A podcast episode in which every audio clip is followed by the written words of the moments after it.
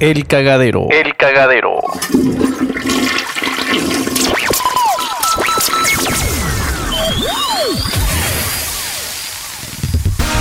Bienvenido al podcast donde vamos a reírnos de las experiencias buenas y no tan buenas.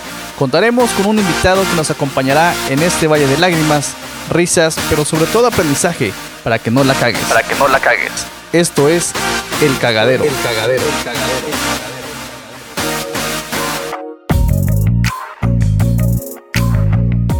Hola, soy Saúl Telles. Em, ¿Quién soy? Es una pregunta un poquito interesante porque soy una mezcla de mi pasado, soy un- una fórmula para el futuro. Em, bueno, vamos a algo un poquito no tan profundo, vamos a algo más simple. Eh, soy entrenador personal, eh, muchos me conocen. eh, Saúl Telles Coach es mi marca, ya es una marca. Eh, me dedico a transformar el cuerpo cambiándole la vida a las personas.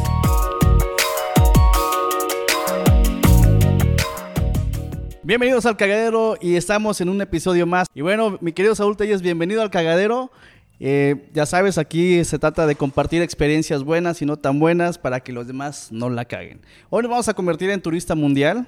Además de ser entrenador este, personal, cambias cuerpos y demás. He visto que andas ahí viajando por todo el mundo. Y eso me lleva a la primera pregunta. Está bien fácil, güey. Cuando estás en el avión, ¿se aplaude antes del despegue o cuando aterriza, güey? Fíjate que se, se le aplaude al piloto cuando aterriza, cuando hace un aterrizaje suave. Porque eh, hay pilotos que por las condiciones a veces del, del viento, de las pistas y de cosas así, no pueden controlar el descenso tan fácilmente. Cuando el piloto hace un descenso suave es cuando la gente aplaude, sobre todo en aviones grandes. Yo no sabía que se le aplaudía al piloto. Yo me imaginé que aplaudían porque habían sobrevivido a estar en el aire, ¿no? O sea, llega el pinche avión y es una adrenalina. Bueno, yo sentí la adrenalina en el momento de que yo me tiro de paracaídas porque sí se siente cabrón, güey. O sea, Eh, eh, eso, Furby, es la experiencia más extrema que creo que podemos tener como humanos. Literal es volar. Literal es dejarte caer y sentir lo único que es inevi- in- inevitable, aparte de la muerte en esta vida, que es la gravedad. Eh, es, es de verdad, qué bueno que te aventaste, porque es. Yo lo he hecho dos veces y te, te puse ahí desayuno de adrenalina. Este, porque sí es, creo que tú contra la naturaleza real, ¿no? Güey, es que sí es cierto lo que tú dices, es un desayuno de adrenalina, cabrón. Yo no pude dormir porque estaba pensando, a lo mejor es mi último día, a lo mejor no abre el paracaídas. Y recuerdas que pasó el pedo de, de estos pendejos que no les abrió el paracaídas y se los cargó la chingada, ¿no? Hace como cuatro años, ¿verdad? Sí, sí, sí, entonces eh, me venía, uno se va a abrir el paracaídas, el avión va a valer madre. Yo me imaginaba aviones oxidados, así tal cual, pero no, o sea, llegamos y lo primero que vimos fue un Porsche, poca madre, güey, en la avioneta, todo chingón, güey. Y de repente veía como equipo que ya no servía o que ya de plano estaba muy obsoleto, todo oxidado, todo bien culero. Dije, no mames. Para la foto nada más, creo, ¿no? Fue, fue ahí en Cuautla, Sí, me sí, parece. fue en Cuautla, en Teques, no, en Teques, Teques, ya- Teques, Teques, sí, porque hay otra sucursal en Cuautla, me mi parece. primaria trunca piensa que, que todo Morelos es Cuernavaca, güey. es que yo entro a Morelos y todo es Cuernavaca. Pero sí, realmente este, es una experiencia donde te pones a prueba, ¿no? Yo los primeros segundos literal me cagué. Yo no quise, me estaba echando para atrás y el instructor me dijo, chinga tu madre, te avientas. Y los primeros segundos la sufrí horrible, horrible, horrible. Creo que es de las pocas experiencias en donde la realidad supera la expectativa. Normalmente cuando tenemos un plan tenemos una expectativa de, de lo que va a pasar. Y por ejemplo tu expectativa no te dejaba dormir. Estabas sin dormir precisamente por expectativa. Y muchas veces en esas experiencias cuando llegas a la realidad esa expectativa se te muere, ¿no? Porque la realidad es pues no era para tanto. No, pero aquí sí creo que la expectativa es algo... eh, si alguien se quiere aventar, háganlo, que no se los cuenten. Eso es algo que sí creo que tienen que vivir. Sí, güey, definitivamente está cabrón. Yo me imaginaba mi primer vuelo, no sé, güey, corriendo en el aeropuerto y jalando las maletas, ¿no? No he tenido todavía esa experiencia de, de tomar un vuelo turístico, placentero, ¿cómo se llama ese tipo de cosas, güey? Pues eh, más bien eh, haces viajes de turismo o de trabajo, ¿no? Es la, la diferencia, pero pues El, el volar en avión es una experiencia padre. Es, fíjate que es de las cosas que a mí me. A, a mí el olor a turbocina del aeropuerto y café de aeropuerto es algo. Es, son como los. los, los lo- eh, cuando decía Dominic Toretto, cuando estoy corriendo ese cuarto de milla, es cuando me siento vivo. Bueno, yo cuando huelo ese olor a turbocina con café, es cuando, cuando realmente me siento vivo. Oye, eso está perro, ¿no, güey? Está muy perro. Y eso es lo que me lleva a la siguiente pregunta, cabrón. ¿Cuáles son los errores comunes que se cometen en el aeropuerto, güey? A mí me han platicado que es muy pendejo comprar agua dentro del aeropuerto, que es carísimo, güey. Bueno, hay dos zonas. Eh, está la zona previa al abordaje, eh, donde registras tu maleta. Posterior a que registras tu maleta y te dan tu pase de abordar, pasas la seguridad del aeropuerto y entras a una zona que le llaman eh, libre de... Es como si fuera un puerto que no, te- que- que no- Vamos, no eres ni de aquí ni de allá. Es una zona internacional libre. El duty free en, es, es en inglés, que quiere decir libre de Para impuestos los de Conalep. para ajá, bueno pasas esa zona en esa zona sí todo supuestamente como no pagas un impuesto del país supuestamente es más barato lo cual es una mentira los precios muchas veces están mucho más elevados que, que en una tienda Eh, eh, bueno entonces el- la pregunta era Los errores más este, comunes. los errores más comunes y híjole fíjate que hay hay un error que, que si nunca has salido. eh, mira, aquí en Guerrero, por ejemplo, la gente es muy difícil que sea puntual. Tú les dices a las 7 y llegan cuarto para las 8. ¿Qué crees? En el aeropuerto te dicen, si vas a tomar un vuelo nacional tienes que estar dos horas antes. Si tu vuelo es internacional tienes que estar tres horas antes. Y me ha pasado, he viajado con amigos de aquí que creen que es como en Guerrero. o sea, llegas en la... El, el avión salía a las 7 y, y van llegando a 7 y cuarto. ¿Qué? ¿A poco no me esperaron? ¡Hora! No, qué cagado, güey. Este, entonces la cuestión de la puntualidad, que parece exagerada, es, es uno de los errores que, de los primeros que tienes que, eh, que cubrir, ¿no? Eh, segundo error, no traer tus documentos a la mano. Si vas a hacer vuelo internacional, tu pasaporte es el documento más importante que debes de traer a la mano. Si es nacional, pues eh, tu credencial de lector o este o alguna identificación oficial. Eh, muchas veces creen que por su linda cara los van a dejar pasar. Bueno, pues Discúlpame, no. pero no mames. Exactamente, creo que son los dos más, más comunes. Sí, sobre todo es eso, ¿no? Generalmente muchas veces se desconoce esa parte de que haces check-in, registras el equipaje y- o haces otros tipos de cosas. Yo no lo he hecho todavía. Eh, que empacar también es importante, porque no es lo mismo lo que puedes, eh, si tienes registrada maleta eh, que va, digamos, bueno, que vas a documentar y que no viaja contigo, que, va, que viaja, por decirlo así, en la cajuela del avión, eh, ahí puedes meter un montón de cosas, perfumes, hasta botellas hemos pasado por ahí, Ay, este, cosas así. Pero, por ejemplo, en tu equipaje de mano con el que sí viajas, eh, no puedes llevar, por ejemplo, cierta cantidad de líquido. Eh, por ejemplo, un perfume. Tiene que ser una muestra, no puede ser un perfume eh, del tamaño normal. Eh, no puedes llevar... la- una de las últimas veces que viajé, por ejemplo, me, me quitaron un, tarrito de cera para el cabello. Este, porque no, no puedes pasar ese tipo de cosas. Entonces son, son errorcitos ahí también. ¿Qué empacar? ¿Qué llevarte? Es, es, es importante. Y por ejemplo, en el vuelo puedes ir chupando. Eh, te puedo platicar que nos hemos echado unas fiestas voladoras. Neta, o sea, no afecta la altura, nada. Fíjate que yo hasta hace como unos, que fue 2014 más o menos, fui con unos amigos a Cuba. Se iba a casar un amigo, entonces es importante, la tradición marca que si se van a hacer bien las cosas debe de haber una despedida de soltero. Claro. Entonces, eh, eh, yo hasta ese momento nunca me había subido ni crudo ni en estado etílico a un avión. Yo creía que no era posible, pero ¿qué crees? Lo logramos. No hay nada imposible, cabrón. Y fíjate que esa vez eh, salimos una noche, bueno, volábamos de México, viajamos de aquí a México, eh, iniciamos la despedida de soltero esa noche, este, entonces llegamos un poco, el avión creo que volaba a las 8 de la mañana, fuimos llegando nosotros al, al- hotel para recoger las cosas como a las siete y media, y este, pues obviamente en estado inconveniente pasó por nosotros la, la camioneta, llegamos al aeropuerto, Hacemos rápidamente el check-in, todo así, todos como pudimos. Este, ya estamos en, en la sala de espera y pues crudísimos todos, ¿no? Y de repente llega un amigo con una bolsa como de un oxo llena de cervezas. No y entonces, Pues el primer sonido, imagínate, 8 de la mañana, el primer sonido No mames. y tuc, tuc, tuc, y empezamos, ¿no? Entonces como que la estabilizas un poquito y de hecho abordaron todos, estábamos nosotros ya por, por abordar y todavía así de no pueden subir con las bebidas. Ah, permítame tantito. Cluc, cluc, cluc. No mames. En el Duty Free precisamente compramos botellas, creo que fue vodka o algo así. Y entonces, bueno, abordamos el avión, despega el avión y a cierta altura sirven bebidas eh, o snacks o comidas si es que el vuelo es un poquito más lejos. Bueno, lo que hicimos nosotros fue pedir nuestra agua mineral, pero déjame el botecito grande, un juguito de uva y se destapó una botella de vodka. Entonces llegamos a Cuba, imagínate, nada más así. No, no, no, fue una fiesta voladora tremenda. Este. Eh, esto no tiene nada que ver con mi trabajo. Eso, esto lo ver. hago en, en mi tiempo de recreación. Eso no me define ¿eh? como entrenador. Esto no me define como persona. Son experiencias. Son vivencias. Para que ustedes no la caguen, cabrón. Exactamente. Son consejos.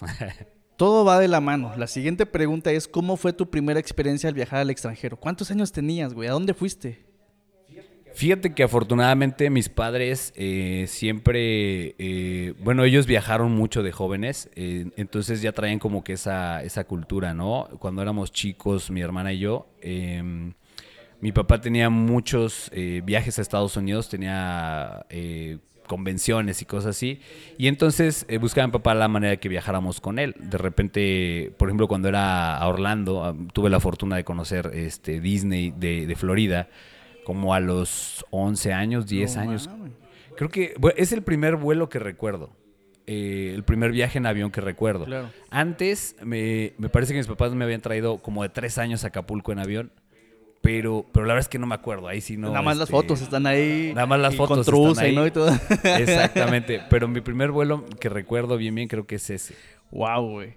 Bueno, vamos a la siguiente pregunta. ¿Cuál ha sido la comida más rara que has probado en el extranjero, güey? Lo más raro. Puta. Fíjate que 2016 eh, viajé a, a Indonesia. Bueno, hice un tour Canadá, Hong Kong, in- este, Malasia. Indonesia no, perdón. Eh, pero por ejemplo en Hong Kong todo está eh, en chino y hay diferentes tipos de chino. Entonces, si de por sí que te digan que está en chino, pues obviamente no, Ni de no pedo, entiendes güey. nada. Exacto. Hice una escala, bueno, estaba en, en- en Hong Kong y pues ya había que comer, ¿no? Entonces sales al puestecito y no hay, no, no, en esa zona no había algo en inglés o algo que se pudiera entender. Realmente fue por señas así de que, mames. como que ves diferentes caldos sirviendo y diferentes tipos de, de fideos y de, y de repente algo que parecía pescado o no sé qué era. Y haz, haz de cuenta con tus deditos haces uno, uno, uno. No mames. Y ya, ¿cuánto es? Ya te dicen, pues, en, en, este, con, con- con las señas, ¿no? Y entonces, pues, ya me sirvieron un plato que parecía que traía un pescado. Imagínate un cuatete, pero raro. No mames. este, unos, una especie de fideos y varias algas. Creo que ha sido de las cosas más raras que, que comí. No supe qué comí. La verdad es que les, les mentiría si Güey, les es dijera. que ese es un proceso también difícil del viajero cuando no encuentras nada en inglés, que generalmente es lo más universal que te puedes encontrar, ¿no? Ahorita pues ya tienes la facilidad de sacas tu teléfono, pones el traductor Claro. y pedo. Pero si no hay, güey, Ahora, te, te voy a decir una cosa, Furby. El viajar es buscar eso. es la experiencia, ¿no? buscar lo que no vas a tener, lo que no vas a ver jamás en tu entorno inmediato. Es, es buscar otro mundo. Es como, como ir a Narnia, literalmente. O sea, tengo que ir a ver algo que, que- que en mi vida pensé que iba a ver. ¿Cuántos países has recorrido? Ya, ya son bastantes. No sé, eh, fíjate que, que a mí me encanta coleccionar sellos en el pasaporte.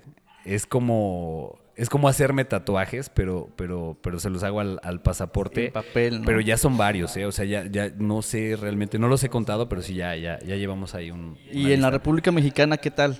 ¿Sí, así conoces mayor parte? Sí, bastante. De hecho, me encanta, este, yo soy pata de ¿Te perro. consideras entonces, mochilero? este, me Da- Sí, y tuve una época como a los 20 años más o menos que yo era así de... Fue cuando empecé a viajar ya ahora sí más duro. Eh, pues de, estuve como un mes viajando en Europa de, de mochilazo, de eso de dormirte en la calle literalmente, de comer lo que sea, de, de este, de de repente deshacerte de las No maletas, mames, porque ¿tanto fíjate así? que no- cuando, cuando empiezas a salir quieres empacar todo por si lo necesitas. Lo que te hace un viaje así es que te das cuenta que solo te necesitas a ti. Y que eres tú quien va a generar el recurso para comer o para o va a solucionar la situación para dormir o para el siguiente país o cosas así. Entonces, realmente la ropa en, cierto momento o, o las cosas que crees necesitar son un estorbo. Y creo que la vida es así, ¿eh? De repente creemos que necesitamos muchas cosas, pero realmente no. Necesitamos, creo que, creer en nosotros mismos y pues está en Claro, nosotros, ¿no? y vamos a lo que este ahorita está muy de moda. Siempre están diciendo ahorita menos es más. Entonces, sí- sí, está cabrón cuando escuchas este tipo de vivencias, ¿no? Crees que lo necesitas, pero realmente no, güey. ¿Has trabajado en el extranjero? Eh, no, no, no llegué a trabajar. O sea, siempre ha sido como que pues, hacer el tour nada más, ¿no? La, la, la vueltecita, pero no, nunca. He vendido cosas, por ejemplo, así. Ah, pero, o sea, ¿has hecho trueques? Sí, por No ejemplo, sí, eh, en Europa me acuerdo que un amigo me regaló. Híjole, a ver, ojalá y no, no, no nos esté escuchando este por ahí alguna de las secretarías. Me regaló unas piececillas que encontró cuando construyeron su casa. Y entonces, este, en Europa me acuerdo ya no tenía lana, pero traía las cositas esas. Y le platiqué, este, por ejemplo, a- creo que era puertorriqueño, algo así, era un cuate que estaba allá. Y me preguntó ah, de la cultura ol- olmeca. Yo no sé si eran olmecas las piececillas, pero, pero pues salió para el No taco con, mames. con eso. Es ilegal, ¿eh? Eso también, abusados, porque... este, Hashtag. Sí, sobre todo el intercambio cultural, eso es lo más importante también que te encuentras como viajero. Eh, y eso es bien importante, ¿no? De repente cuando llegas a conocer gente diferente y algo que me ha pasado mucho ahorita en mi de viajero es que es de trato de hacer amigos. Trato. Claro. Trato, trato. ¿Tú llegases a lograr eso? Sí, claro, no, habla con todos. Eh, para, para hacer un buen viaje, habla con la gente desde el vendedor de periódicos, desde el mesero que te va a atender, el chofer del taxi o, lo que te encuentres, habla con ellos y ahí es donde realmente vas a conocer el lugar. Eh, mira, por ejemplo, un secreto para, ah, estás en el extranjero vas a comer, ¿quieres comer barato? Vete a la zona de oficinas. El oficinista siempre come económico y sabe dónde comer no te vayas a la zona turística. Si, si andas de mochilero y andas en el extranjero, no te vayas a la zona turística, ahí todo es caro. Pero si te vas a la zona de oficinas o de los obreros, vas a encontrar algo muy rico, vas a, encontrar algo realmente típico del lugar y a un, a un costo bastante accesible. ¿En, en algún país te llegaron a discriminar por ser mexicano? Es bien chistoso. Fíjate que te- eh, eh, la única vez que he sido discriminado eh, ocurrió, estaba en la ciudad de Niza, que es el sur de, de Francia. La Costa Azul es un paraíso. eh, es donde filman James Bond. Ay, este, sí, es, es ahí donde se hace todo eso. Es una ciudad hermosa. Este, mucha lana, muchísima lana. Y, eh, y, estaba con una amiga que era mexicana y eh, otro amigo que era español. Y nos discriminó una negrita. Ah, no mames. una mujer. ¿Cómo, cómo se dice para no. Bueno, de, de afro. Es que era un McDonald's que es una franquicia americana y que los franceses detestan. Entonces imagínate nada más, fui discriminado por una mujer de raza africana con el cabello teñido de rubio en un McDonald's en una franquicia americana en, un- en, en- en Francia, en el sur de Francia. No mames, eso Eh, sí está cabrón, sí, güey, ¿no? No, no, no, no, imagínate, se supone que, que McDonald's está, eh, este, ¿qué? Diseñan sonrisas, ¿no? Regalan sonrisas, algo así. Y entonces no nos quería atender, o sea, bien grosera. Ah, así. o sea, era trabajadora, Sí, era trabajadora. Ah, yo sí, pensé sí, que era un empleada- comensal, era- cabrón. No, era empleada de la franquicia. Ah, qué cabrona, güey. Dedicados a hacer sonrisas, es el lema, ¿no? Y ustedes los hizo este, emputar, güey. Sí, fue- nos discriminó, o sea, fue así de que no, ustedes no pueden pasar aquí, que no sé qué, en serio. Por- Esa, esa fue la única vez que sí he, he tenido así como que No esa, situación. Y fíjate que curiosamente, por ejemplo, Europa, este, muy al contrario de lo que podemos pensar, el mexicano es muy bien recibido. Y si tú llegas hablando español y te dicen de dónde eres mexicano, así sea del país que sea, te dicen, wow, es admirable para ellos que hayas cruzado el océano, brincado el charco es y que estés conociendo su país. A mí la mayoría de la gente me ha tratado muy bien y este y les, les gusta mucho el que el que seas mexicano y andes por allá. ¿Qué objetos has intercambiado en Europa? este, regale amor. Mucho amor, mucho amor. Oh, objetos, fíjate que, fíjate que en Europa no, intercambio no. ¿No? Pero en Cuba, Ajá. por ejemplo, eh, todavía tienen muchas cosas que no, que no, este, bueno, que tenemos aquí de uso común y que allá no. Por ejemplo, eh, las personas, la ropa que tú traes, así sean tus tenis viejos, unos Panam son súper apreciados allá. Son de wow, o sea, esos tenis, sí he oído que son de México, pero wow, es así como una joya, ¿no? Este, a las chicas, por ejemplo, el maquillaje las vuelve locas. El, un labial, le dicen pintalabios allá. Órale. Un labial es algo así que es como si un súper detalle. ¿Qué es? ahí sí. ¿Qué es más barato, Cuba o este o Cancún, güey? No he estado en Cancún, curiosamente. Fíjate que los destinos populares de México no me gustan. ¿Por qué, güey? Porque es un México white texican. White Mexicans. White Mexicans, exactamente. No, no me gusta esa onda. Eh, se promueve, creo que la explotación del mexicano por el mexicano. Se promueve la discriminación del mexicano por el mexicano. Es una cuestión más clasista. Y además, eh, yo veo que es más caro que salir al extranjero. Te estoy hablando de que, por ejemplo, un vuelo a Europa te puede costar, si lo sabes buscar, te puede costar unos entre 10 mil y 15 mil pesos, redondo, algún, alguna capital de Europa. Y un viaje a Cancún, de repente, hay, amigos que 20 mil pesos el vuelo nada más. Yo así de, eh, creo que es de ricos andar en México. Los pobres vamos al, al extranjero. Y sí, definitivamente viajar al interior de la República es súper caro, güey. Muy, muy caro. No vamos lejos. O sea, te vas a, a los cenotes que están aquí en, en... ¿Qué es Cozumel? ¿O qué es? Eh, sí, me- Es bueno, que- hay, ceneto- cenotes en varias partes, según yo, ¿no? Yucatán, por ejemplo, ¿no? Sí, es que yo tengo primaria trunca, acuérdate. Yo no... Yo soy entrenador de gimnasio, o sea, también no, no me pidas mucho. güey. Pues es que uno se exige más siempre, ¿no? Eh, A la expectativa, ¿no? Te digo. De la República Mexicana, ¿qué tanto conoces? Pues sí conozco bastantes este, estados. Te digo que me, me encanta. O sea, a mí si me dices, vamos a Chihuahua, vamos a Chihuahua. Si vamos a, este...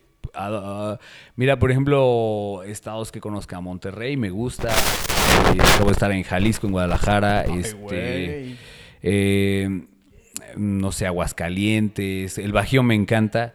Eh, de aquí del sur, Oaxaca me gusta. eh, Chiapas también. eh, Tlaxcala, Veracruz. ¿existe Ah, Tlaxcala, güey? Sí, claro. Ay, güey. Vamos seguido, nos toca ahí. Este, me llevan seguido. Ah, te llevan, güey. Ajá. Qué bueno que tocas el punto este de, de la pareja, güey. ¿Qué tan difícil es convencer a tu pareja a viajar solo, güey? Fíjate que, bueno, creo que de- a- ahorita realmente comenzamos nue- nuestra relación en pandemia, entonces no podíamos viajar, ¿no? Claro. Solo al estado de ebriedad. el hermoso estado de ebriedad, por supuesto, como chingado no, cabrón.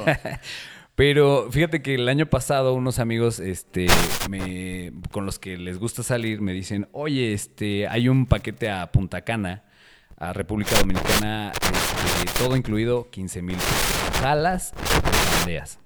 Tómala, cabrón. Y yo la soy de decisiones así de... La, la verdad es que sí pedí permiso, fue así de... Pero también me porto bien, pues. Uno se lo gana, ¿no? Sí, así de... pues cómo no. Entonces ya, este, me acuerdo que le hice de comer bien rico y todo, ya sabes, ya que la tenía bien llena, ya casi durmiéndose, Sí, sí, sí. con sí. el mal del puerco, le digo, oye, este, es que voy a salir de viaje. Y este, y me dice, bueno, pues si quieres ir, pues adelante, ¿no? Y ¡zas! Ya, pues, se hizo. Este, este año parece que hay otro, otra salidita, están planeando ahí unos amigos, entonces tengo que, que hacer puntos desde ahorita. En la mañana hoy la ve la cocina bien, este, hice de- del desayuno, el súper, todo lo tengo listo para, para que no se me niegue, ¿no? Puntos Premier, ¿no? Puntos Premier, exactamente. Sí, pues es que hay que hacerlo. es que sí, realmente llega el punto que es un poquito complicado. No complicado, es más difícil para las personas que se sienten inseguros, ¿no? Claro, ahora también sabes que, por ejemplo, es algo que ella sabe que me gusta hacer. Ah, obviamente cada vez que hay oportunidad vamos con ella. Pero, por ejemplo, en este tipo de viajes, la verdad es que son, son amigos, ¿no? Son, sí es un desmadre, hay de todo. Eh, Claro. es, es, es un, es como un retiro espiritual. Ajá. Sí, sí, ya, ya me imaginé. Todo, ya. todo en esta vida es un equilibrio, Furby. Entonces, así como eres una buena persona, necesitas sacar tu lado oscuro, pero en el lugar adecuado. Sí, sí, sí, te imaginas. Entonces, este, bueno, creo que entiende esa, esa parte. Nos tenemos poco de conocernos, pero creo que hay bastante confianza. Entonces, pues sí, eh, pues sí me da permiso, pues. Ah, ah, fíjate que de repente también en las relaciones noto que cuando al- eh, ni siquiera tiene que ser un viaje. Si a ti te gusta jugar fútbol y ya la relación trae algo que no está bien, como que los puntos de chantaje se toman de eso que te gustaba hacer. Ah, no, no vas a jugar fútbol. Ah, bueno, entonces tú tampoco vas a ir a, no sé, a ver a tu hermana o a- y empieza una tú, una yo. Creo que esa parte, ahí ya hay algo que en la relación no está bien. Afortunadamente todavía no tenemos ese punto de conflicto, entonces este, todavía tengo los permisos. Wow, güey, wow, wow, wow. No mames, algún día lo voy a lograr yo también, cabrón. Algún día, algún día lo voy a lograr, güey. Saliendo un poquito del tema, tú que has viajado, güey, por todo el mundo, que conoces poquitos más países, güey. ¿Tú crees que Chilpancingo tenga el potencial de ser una zona turística? Claro.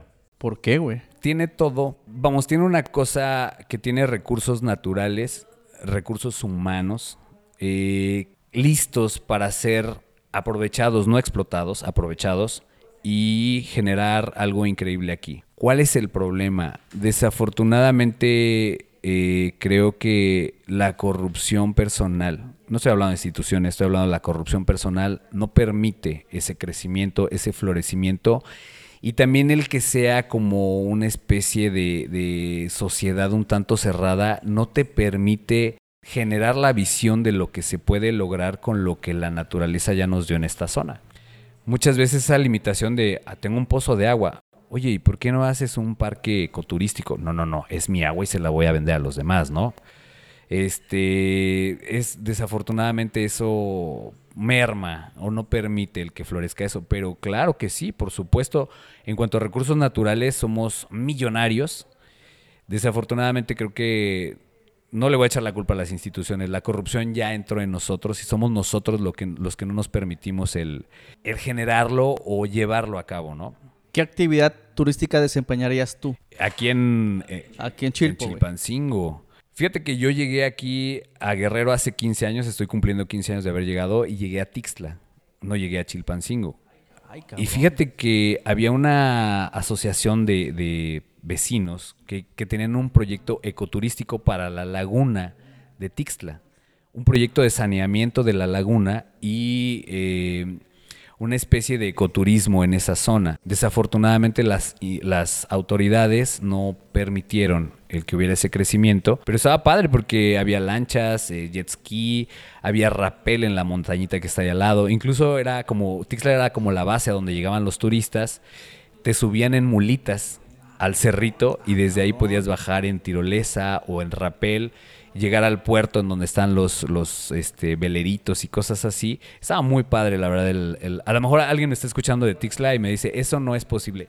Señores, yo vi el proyecto. Yo vi al... al, al- trajeron una persona de fuera, eh, un extranjero, me parece que era alemán, el que les hizo el proyecto y la verdad es que era increíble. Era sustentable y era ecoturismo. Ahora, se pensaba en traer gente, por ejemplo, que, que se gastaran euros aquí. Imagínate el impulso a la, a la, a la economía local, en donde la base era el turismo y no la burocracia, no el magisterio. No, desafortunadamente sí, Furbio. O sea, sí, te ríes y todo. Y a lo mejor es un chiste porque nos bloquean las Sí, calles y cosas así. Desafortunadamente creo que Mira, ya son tres generaciones que fueron criados bajo la, el esquema de papá gobierno, en donde hagas o no hagas vas a tener una chamba, vas a tener una, lanita- una lanita segura. Por lo tanto, si tú sueñas con un proyecto eh, ecoturístico, pues se van a reír de ti. Pero yo creo que sí es posible. Yo que he visto otras cosas, créeme que sí lo veo posible. Fíjate que en algún momento yo escuché ese rumor, que yo lo sigo consi- considerando rumor, pero veo que sí, que sí es neta, Si es en serio. que llegaron a, a, a- ¿cómo se le dice, güey? A llegar al punto de que Tixla quería ser pueblo mágico, güey. Claro. Oye, es que es la cuna, por ejemplo, de Vicente Guerrero.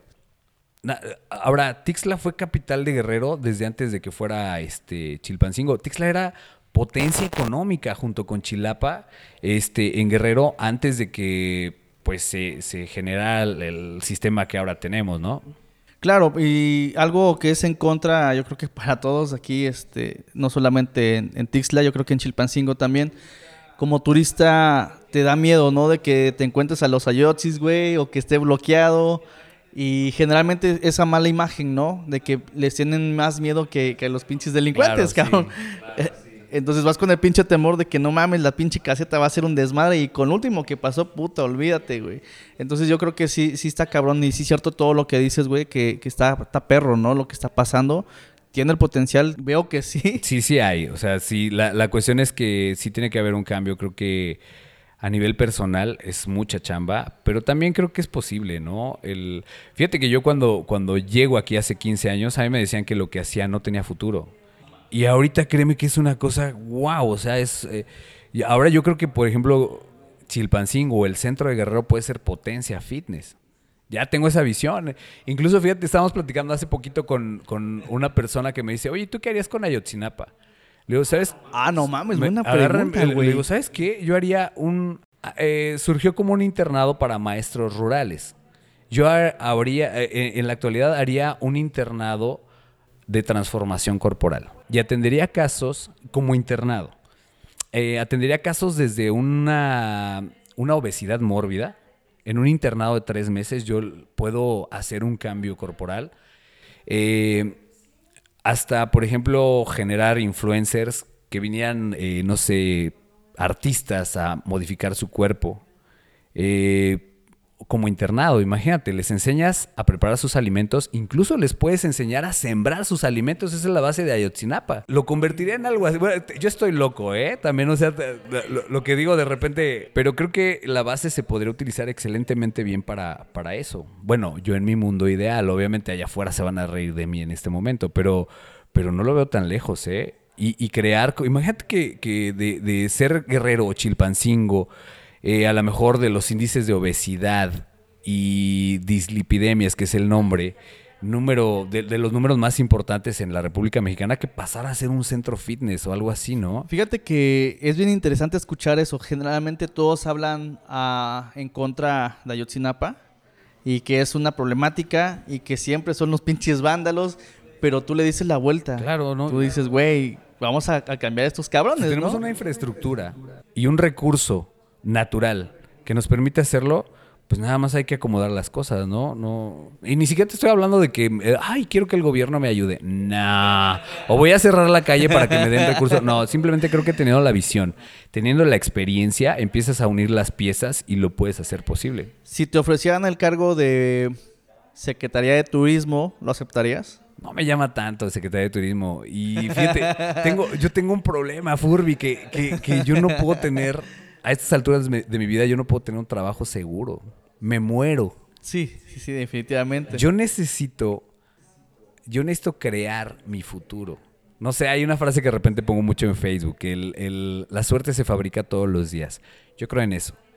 No, no, no puedo entrar, créeme que me muero si entro en un esquema burocrático o de una seguridad de un trabajo. No, no puedo. Yo, yo no podría aceptar un trabajo en el que me digan tienes que estar ocho horas aquí y además tomas vacaciones cuando toman vacaciones los demás. No. Pero creo que como consultor externo, con muchísimo gusto, podemos apoyar ahí varias, varias cosas. Sí, es una vez que te- una vez que genero el problema, yo les digo por dónde empezar para solucionarlo. hashtag la, mala, fama, la buena vida. A huevo. ¿Por qué surge ese hashtag, güey? Fíjate que surgió precisamente en ese primer viaje a Cuba, en esa despedida de soltero, como que pues teníamos ganas de salir y hacer algo como que, pues algo que nos identificara. Entonces mandamos a hacer unas playeras que decían mala fama, buena vida. Y pues, las traíamos todo el tiempo, ¿no? Ya, ya no sé a qué olíamos porque... Pero a donde llegábamos era como un equipo, ¿no? Todos así de...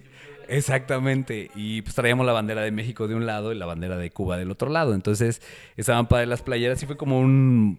eh, como algo conmemora- co- conmemorativo, ¿no? Entonces de ahí, de ahí surgió. Y creo que es una buena frase, es como un Hakuna Matata, ¿no? Eh, pero eh, yo digo que, por ejemplo, la mala fama es inevitable. La gente va a hablar mal de ti, hagas o no hagas, lo hagas bien o lo hagas mal. Pero la buena vida depende de ti. El que te la pases bien tú, el que disfrutes lo que hiciste bien o mal, eso depende de ti. Entonces, la mala fama, la buena vida. Y para cerrar, ya el, el- este, este episodio, güey, neta estuvo poca madre.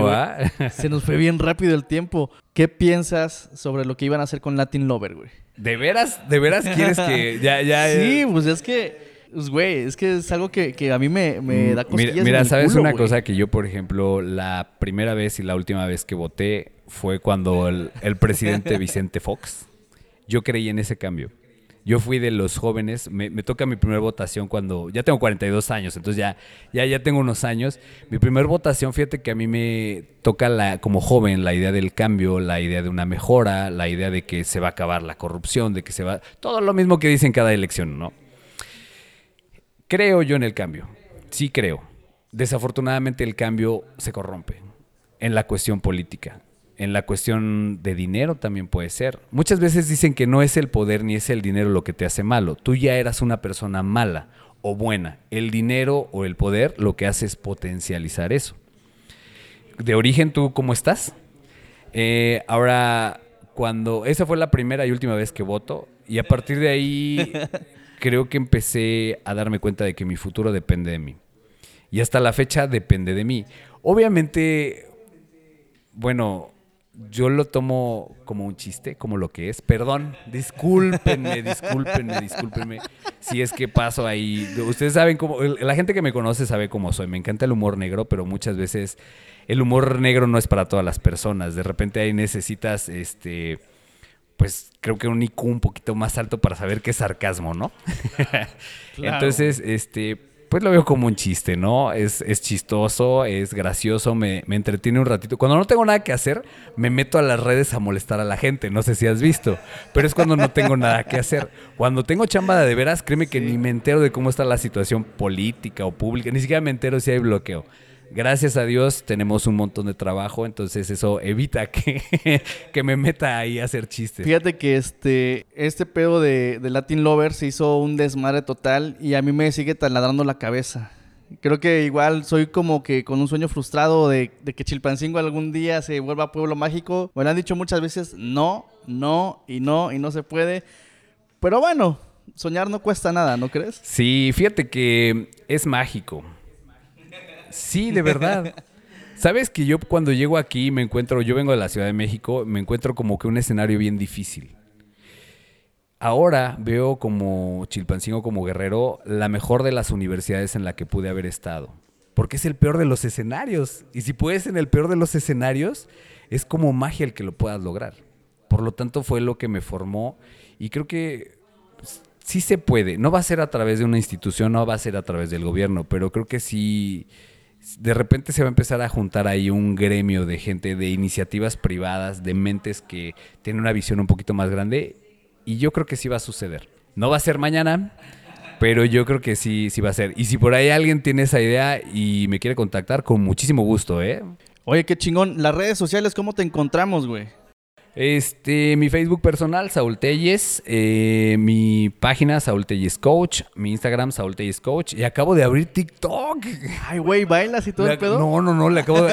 la- fíjate, que, fíjate que no le había encontrado la, la parte comercial y en un cambio corporal te da una potencia. Creo que tengo seis seguidores nada más, pero ¿qué crees? Tengo como seis clientes nuevos. Sí, es que TikTok ahorita es el boom. Durísimo, ¿ah? Sí, sí, sí. Y es que no solamente son bailes. Claro. Más allá de los bailes, hay un chingo de información, recetas. o Eso. sea, es Es un pinche universo, Un cabrón. nicho tremendo. Ajá. Ahora, no, yo había estado como que renuente, precisamente porque veía lo, lo vacío de las redes sociales, o veía lo vacío más bien del TikTok. Entonces, digo, ahí no puedo descargar contenido de valor que pueda interesar a la gente sobre lo que hago. Pero ahorita empecé a ver otra línea y dije, wow, hay que, hay que meternos ahí porque ahí está el, el pan. Ahorita sí está cabrón TikTok. Está hecho un boom, güey. Y yo no me imaginaba cómo dabas información en un minuto o Claro. 30 segundos. Es lo mejor. O sea, si tú en 20 segundos haces un speech de por qué debes de mejorar la calidad de tu alimentación o cómo puedes reducir los niveles de glucosa en sangre, con 20 segundos, si atrapas en eso, boom, tienes una venta segura. Güey, 20 segundos es Nada, poco, güey. No mames, o sea, e- es un reto, güey. Sí. Y, es que sí hay varios videos que inspiran, cabrón. Claro, o te dejan enganchado y dices, yo quiero ver más de esto, ¿no? Sí, está perro, güey. Pero próximamente vamos a tener bailers, ¿sí o no, güey? Pues no sé, nos tenemos que poner en forma. Todavía la, la pandemia no, no este, nos dejó ahí algunos estragos. Si llegamos a 100 mil suscriptores, primer baile, güey. Más o menos, ¿verdad? Sí, y en TikTok entonces estás como... Igual Saúl Telles Coach. Así me encuentran. Tengo apenas tres videitos, pero están, están chistosos. Ay, vamos a buscarte y vamos a seguirte en todas tus redes. ¿Tienes algún número o en tus redes sociales ahí aparecen? En mis redes contactos? sociales ya estoy por pasar también el WhatsApp a la cuestión empresarial, este, porque ya ahora sí necesitamos un, un número este, privado, o digamos personal, y uno de chamba, ¿no? Porque Sí, sí, sí. La, la última vez que, que me revisaron el celular, este, se enojó porque encontró puros, este, ya sabes, eh, pues llevo un seguimiento a través de fotos, entonces Claro. encontró muchos packs. Le digo, No pero mira, este pack y su recibo eh, de, de asesoría De este mes. Ajá, exactamente. Si no, no me pueden mandar nada. No, pues sí. A ver, primero tu pinche comprobante, cabrón, de mochese, ¿no? pues mi querido Saúl Telles, muchas gracias por venir aquí al cagadero. De verdad, qué, qué chingón poder platicar este, todas esas aventuras que has pasado. Es una parte que conocemos y salir un poquito de esto, ¿no? Claro, exacto. Y pues bueno, o sea, hay más información en tus redes sociales. De viajes no, fíjate que eh, no, realmente uso las redes sociales para trabajo, para lo, lo- Claro. lo que hago realmente. Eh, van a ver de repente ahí sí cuando salimos de paseo subimos una fotito y así, las que se pueden ver, ¿eh? porque también hay que censurar algunas. Claro. Este, eh, van a ver alguna foto, pero no, no se me ocurrió hacer como que una línea de, de viaje. A lo mejor más adelante, ¿no? Anímate y colaboramos con muchísimo gusto. Haz una empresa de viaje, güey. Eh, Fíjate que sí, ¿eh? O sea, sí, sí es, creo que es redituable y, y en cierto momen- momento lo puedes derivar hacia el proyecto que se te está ocurriendo de hacer Chilpancingo Pueblo, Pueblo Mágico, ¿no? Imagínate las, las Huacapa Falls. La Ribera Guacapa, Imagínate que en vez de, de visitaxis, este, como trajineras, ¿no? De, de Liverpool, de Liverpool al Simón Bolívar. Venecia, güey. te. Ay, güey, te imaginas, güey. Eh, te van en- así en la pin. ¿Cómo se llama? ¿Góndola? No. Ah, en la góndola, es- ¿Góndola? y- ¿Cómo se llama góndola, góndola. Ay, güey. Un cabrón nada más. tocándote corridos tumbados, güey. Ah. lo mataron, lo mataron. y la popodrilo, güey. Y del lado derecho podemos ver el plantón, de- el plantón del CENTE frente al Palacio de Gobierno. A- a- atención porque se van a agarrar a putazos la CT con el CENTE. Ojo aquí, ojo, ojo. y por el calor se están poniendo... Ah, no es la calor, ¿verdad? Perdón, qué La, pena. la calor. ah. Y los carbohidratos. Y los ¿Por qué los carbohidratos los ponen violentos, güey? Si me invitas a hacer un programa de la comida o de la alimentación, sí te explico por qué los carbohidratos y el calor. Tienes razón y no tienes razón, pero te voy a explicar por qué sí tiene y por qué no, No tiene la, la presidenta de Acapulco. Ajá. No, pero en un programa especialista en, en- en alimentación. Güey, no tiene, puedo, tiene güey. su razón. ¿Sabes que tiene que ver? ¿Sabes que, por ejemplo, rápidamente, eh, tenemos fauna dentro de nuestro estómago. Los bichitos tenemos fauna positiva y fauna negativa. Debe de haber un equilibrio entre esos dos, digamos el, buen- el bando malo y el bando bueno. Curiosamente, los bichos nos desparasitamos para eliminar precisamente esos bichos malos. Pero hay muchas terminales nerviosas dentro de nuestro sistema digestivo, especialmente en los intestinos. Es como si fuera un segundo cerebro el, intestino. Entonces, un, bichi- un bichito que está pegado al intestino se alimenta del nutriente que estás consumiendo. Eh, ahora, curiosamente, estos bichos eclosionan eh, cada luna llena. Eclosionan es que nace la nueva generación. Ah, no mames. Y al bicho le gusta el carbohidrato. Si tú le das carbohidrato al bicho que está creciendo, pues lo pones más activo. Ahora, curiosamente, el bicho se comporta anímicamente. Si tú te enojas, el bicho se enoja. Si el bicho tiene hambre, a ti te empieza a dar hambre, aunque no tengas una, una hambre biológica, por decirlo así. Entonces, por ejemplo, el calor hace que también esa población de bichos esté más activa. Y si le das carbohidratos, obviamente estás más emocional. ¿Por qué crees que cuando hace calor la gente, por ejemplo, está más violenta en, eh, en, en el carro? Se te avientan y por nada te mientan la madre. Sí, cabrón, no mames. O, o de repente la señora se pone a defender sus cubetas que le están quitando el señor de tránsito. Y ves la distensión abdominal. Y, y yo sí digo, esta trae trae varios tipos de bicho. Podrías parasitarla con esto y con Güey, soy interesante. Te juro que se me fue la pinche risa, güey. O sea, sí me, me quedé sorprendido. O sea, sí en cierta parte tiene razón, ¿no? Claro, en cierta parte sí. Y tiene una explicación eh, biológica y científica. Güey, no mames. Eso sí está interesante. Pero, eso lo guardamos para otro. Me late, ¿vale? me superlate. Vamos a agendar el, próximo episodio del... Que la gente diga, que la gente diga, a ver qué vote. Que le dé likes, que le dé likes. Ajá. Pero sí, me late, me late un chingo. Vamos a ver. ¿Cómo te gustaría que, que se llamara el tema, güey? El de la próxima vez. Sí, de los... No sé, tú genéralo. Es la el calor y la violencia. es- es- si quieres, sí. Ajá. Carbohidratos, y, carbohidratos, calor y violencia, si quieres, algo No así. mames, ese está perro, güey. Te rajas. No mames, sin pedo lo hacemos. Carbohidrato. ¿Cómo, güey? Carbohidratos, calor y violencia. Ahorita, voy a anotar porque se me va a olvidar. Muchísimas gracias por estar aquí en el cagadero. Vamos a agendar ahorita el próximo programa. Tú dices cuándo. Vamos a, a lograrlo. y les explicamos cómo desparasitarse para que no la caguen. Güey, es que es eso, ¿no? La cagan, pero metafóricamente, güey. Ajá. Olímpicamente, pero físicamente no, güey. Ese es el, ese es el pequeño detalle. Y pues nos vemos en el próximo capítulo. Muchas gracias. Nos vemos. Chao. Bye.